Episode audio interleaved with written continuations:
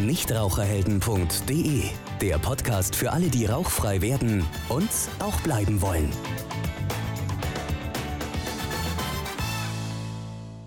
Hallo und herzlich willkommen zu unserem Nichtraucherhelden Podcast. Mein Name ist Andi Bosch und heute habe ich im Podcast mal richtig Stress. Also nein, natürlich nicht mit meiner Gesprächspartnerin, sondern wir reden heute über das Thema Stress. Wie gehe ich mit, St mit Stress um, anstatt eben zur Zigarette zu greifen? Ja, meine Gesprächspartnerin, meine Expertin für heute ist die Frau Pöltl-Knüppel, die seit vielen Jahren in der Tabakentwöhnung tätig ist und daher schon sehr, sehr viel Erfahrung in diesem Themenumfeld gesammelt hat. Hallo, Frau Pöltl-Knüppel. Grüß Gott, Herr Bosch. Ja, vielleicht wollen Sie sich selbst einfach mal kurz vorstellen, was Sie so machen, was so Ihr beruflicher Hintergrund ist.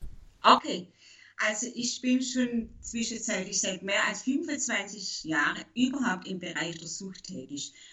Ich habe früher gearbeitet in einer Beratungsstelle, da ging es um illegale Drogen und vor circa acht Jahren bin ich dann zu den legalen Drogen dazugekommen. Damit sind wir ja auch schon beim Thema legale Drogen, sprich Menschen mit Alkoholproblemen und natürlich auch Nikotinsucht, weil Nikotinsucht ist ja auch eine legale Angelegenheit. Ja, und so wurde dann die Tabakentwöhnung mit meinem Wechsel vor acht Jahren zu meinem neuen Arbeitsfeld. Unter anderem, ansonsten mache ich nur ambulante Therapie für alkoholkranke Menschen.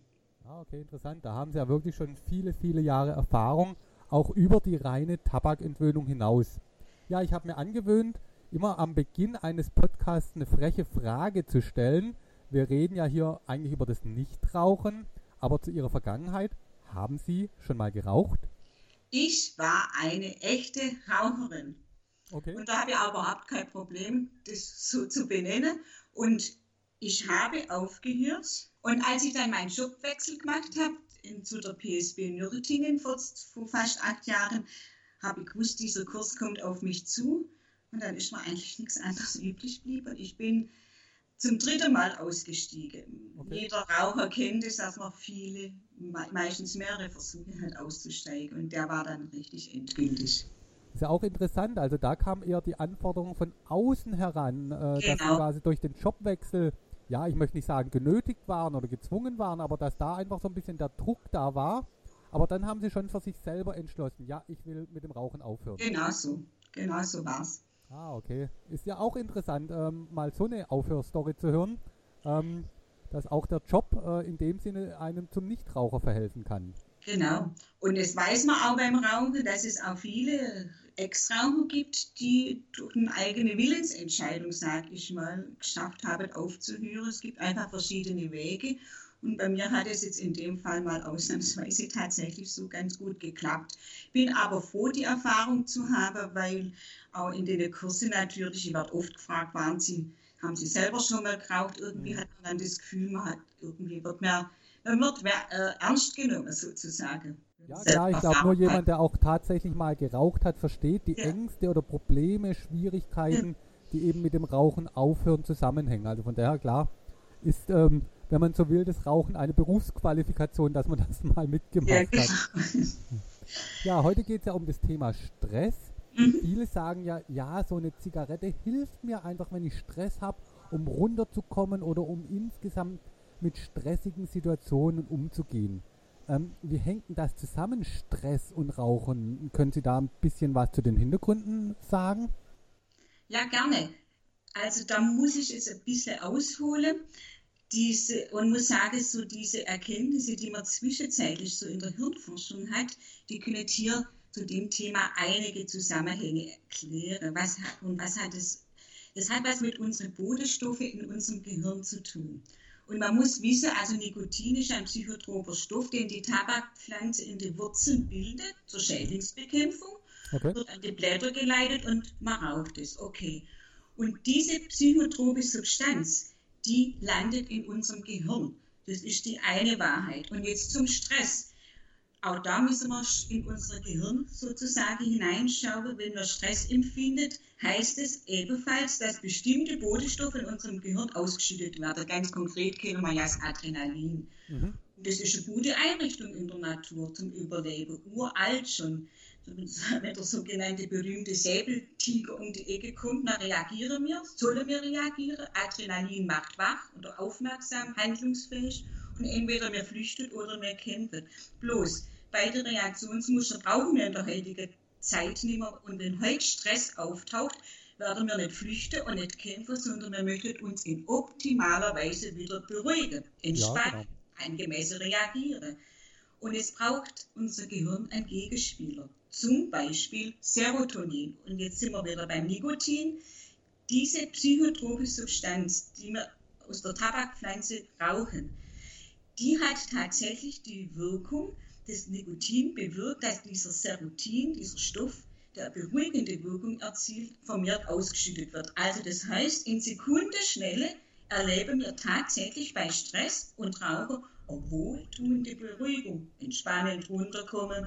Da fällt mir immer ein, diese alte Werbung vom HB-Männchen, wird dann gleich in die Luft gehen. Ja, ja das, das, das, Blut transportiert in Sekundenschnelle den Stoff in unser Gehirn beim Rauchen. Ja, Nikotin bewirkt bei Stress Entspannung. Das ist eine gewünschte biochemische Reaktion, wenn Sie so wollen. Mhm, ja, okay. das funktioniert im Gehirn.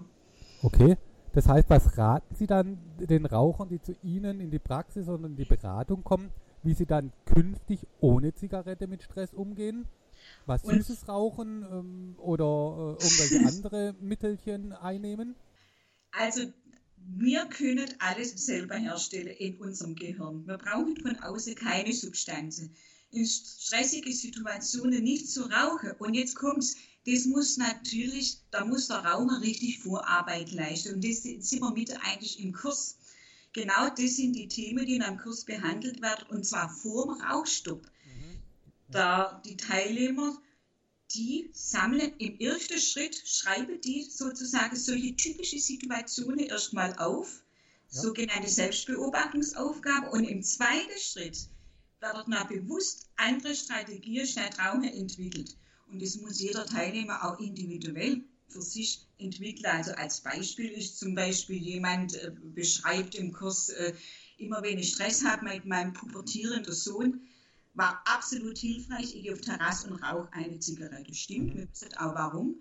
Und dann wäre zum Beispiel so eine andere Strategie zu sagen, okay, die Situation zu verlassen, ist eine gute Idee statt Terrasse, in dem Fall gab es einen Hund im Haushalt, statt Terrasse schnappe ich in der gleichen Situation meinen Hund, gehe ums Viereck, mache meinen Kopf frei und diskutiere beispielsweise weiter. Also ich wollte an dem Beispiel nur zeigen, Stress und Rauchen hängen zusammen und ich muss ganz bewusst Alternative finden. Es ist ein verhaltenstherapeutisches Programm und es ist richtig Arbeit für die Teilnehmer. Es ist Arbeit, aber wie Sie sagen, es ist möglich. Also es geht nicht darum, Absolut. dass die Zigarette irgendwelche zaubern, zauberhafte, magische Wirkungen hat, sondern es geht ganz, ganz, ganz banal darum, einfach äh, in so einer Stresssituation eine andere Verhaltensweise sich anzutrainieren, um eben dieses Stresslevel wieder abzubauen. Habe ich das so richtig verstanden? Ganz genau. Und das können wir mit, und, und ist anstrengend, weil wir jetzt als in der, wenn man uns entscheidet, Ex-Raucher zu werden, heißt es vor dem Rauchstopp erstmal ganz genau zu beobachten, in welche Situationen rauche ich alles. Und das ist ja nicht nur Stress, das gilt ja auch für viele andere Situationen. Natürlich kann man jetzt nicht alle Situationen vorbereiten, aber was lernt der Teilnehmer? Ich habe Einfluss. Ich kann in solche Situationen durch anderes Handeln erstmal Einfluss nehmen. Und das ist das Training im Kurs.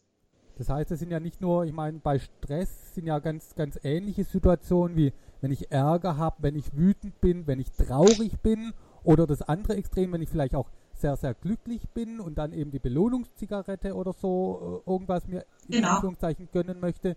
Und da lernt man dann eben, ähm, ja, sich andere Ersatzhandlungen zu überlegen, die ja. dann auch eben zu dem gewünschten Erfolg äh, dann führen. So, so, so ist das Programm aufgebaut. Das ist ein verhaltenstherapeutisches Programm und genauso funktioniert es. Und das kann man natürlich nicht ein Leben lang trainieren und äh, immer jede Situation, aber der Einstieg und diese, diese Erfahrung Einfluss nehmen zu können. Und es sind natürlich auch viele Gewohnheitszigaretten dabei. Auch die muss ich wegtrainiere, wenn man so will. Ich habe auch Teilnehmerin oder Teilnehmer gehabt, der hat automatisch zur Zigarette gegriffen, Gang zum Auto morgens, okay, bevor ja. er ins Auto gestiegen ist. Dann, dann ist, da war dann die Idee zu sagen, ich parke mein Auto schon mal an einer anderen Stelle. Mhm. Okay. Das heißt, diese auch Gewohnheiten zu durchsprechen, der Kurs ist ja tatsächlich Verhaltensveränderung und das ist auch eine Alltagssituation und manchmal vielleicht auch etwas aufwendig, aber so, so funktioniert es. Okay. Und wenn wir gerade noch mal beim Stress bleiben, vielleicht lernt man jetzt dann ähm, mit einer gewissen Vorbereitung, sich eben bei stressigen Situationen vorzubereiten, Ersatzhandlungen, Ersatzstrategien.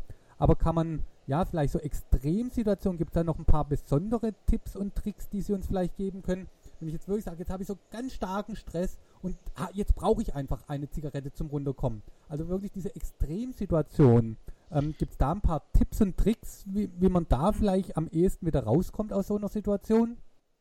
Also was ich meine Teilnehmer dann im Laufe des Kurses lernen, ist, dass egal ob welches Gefühl, Ärger, Wut, Freude, Stress, es gibt einen sogenannten Höhepunkt und der ist nach 20 Minuten erreicht. Und in so ganz speziellen Situationen wäre es ein ganz wichtiger Schritt zu sagen, die 20 Minuten warte ich ab, bevor ich eine Zigarette organisiere oder ich gehe jetzt von einem Ex-Raucher aus, der sie nicht gleich griffbereit hat, äh, weil ich weiß, es wird wieder abflachen. Ist, da, mhm.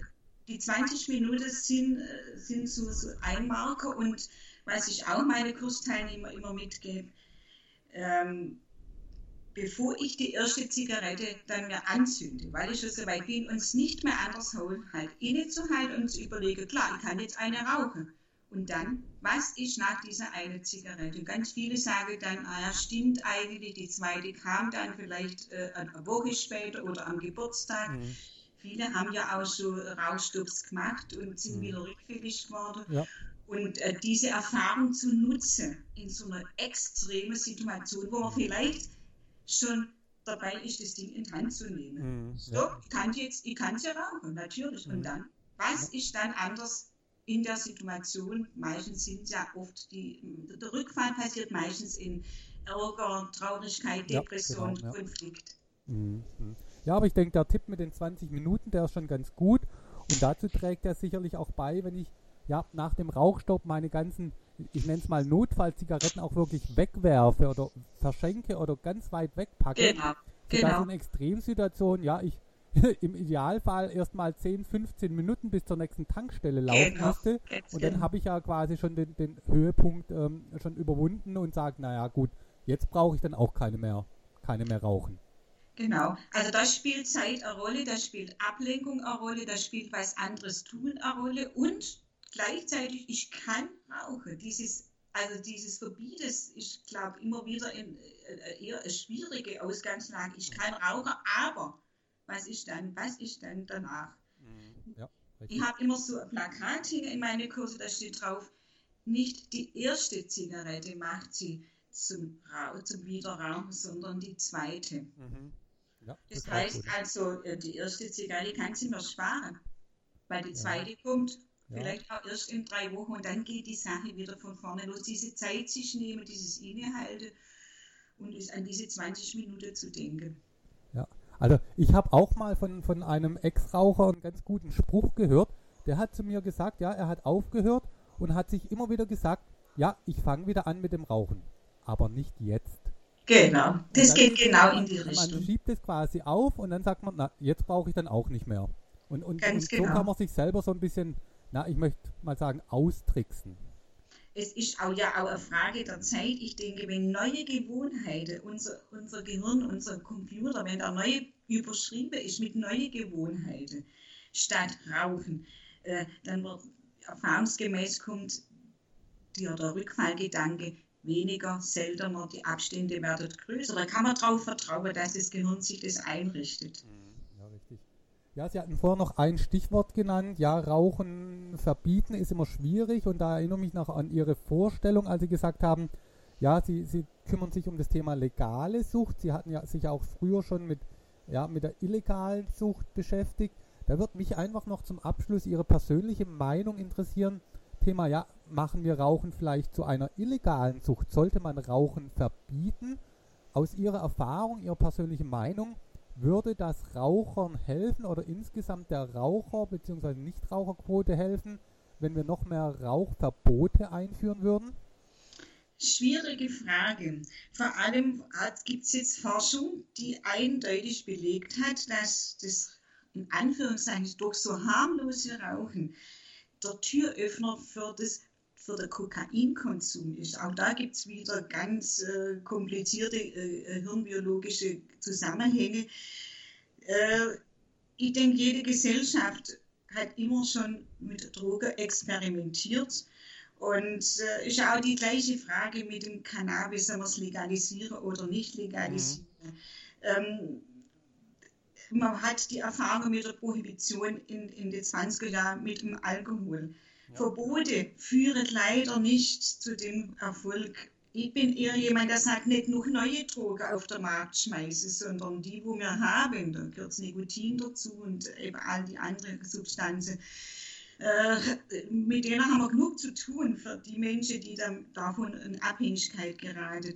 Ja. Eher so in die Richtung. Aber Verbot, weiß mhm. die Geschichte, äh, bringt nicht die Abstinenz. Sondern dann eher, wie Sie es machen, einfach durch Aufklärung, ja, durch Unterstützung. Ähm, die Raucher, die wirklich freiwillig sagen, aus eigener Überzeugung, ich möchte aufhören, denen dann genau. auch die Chance zu geben, hier ähm, ja, ein erfolgreicher Nichtraucherheld zu werden.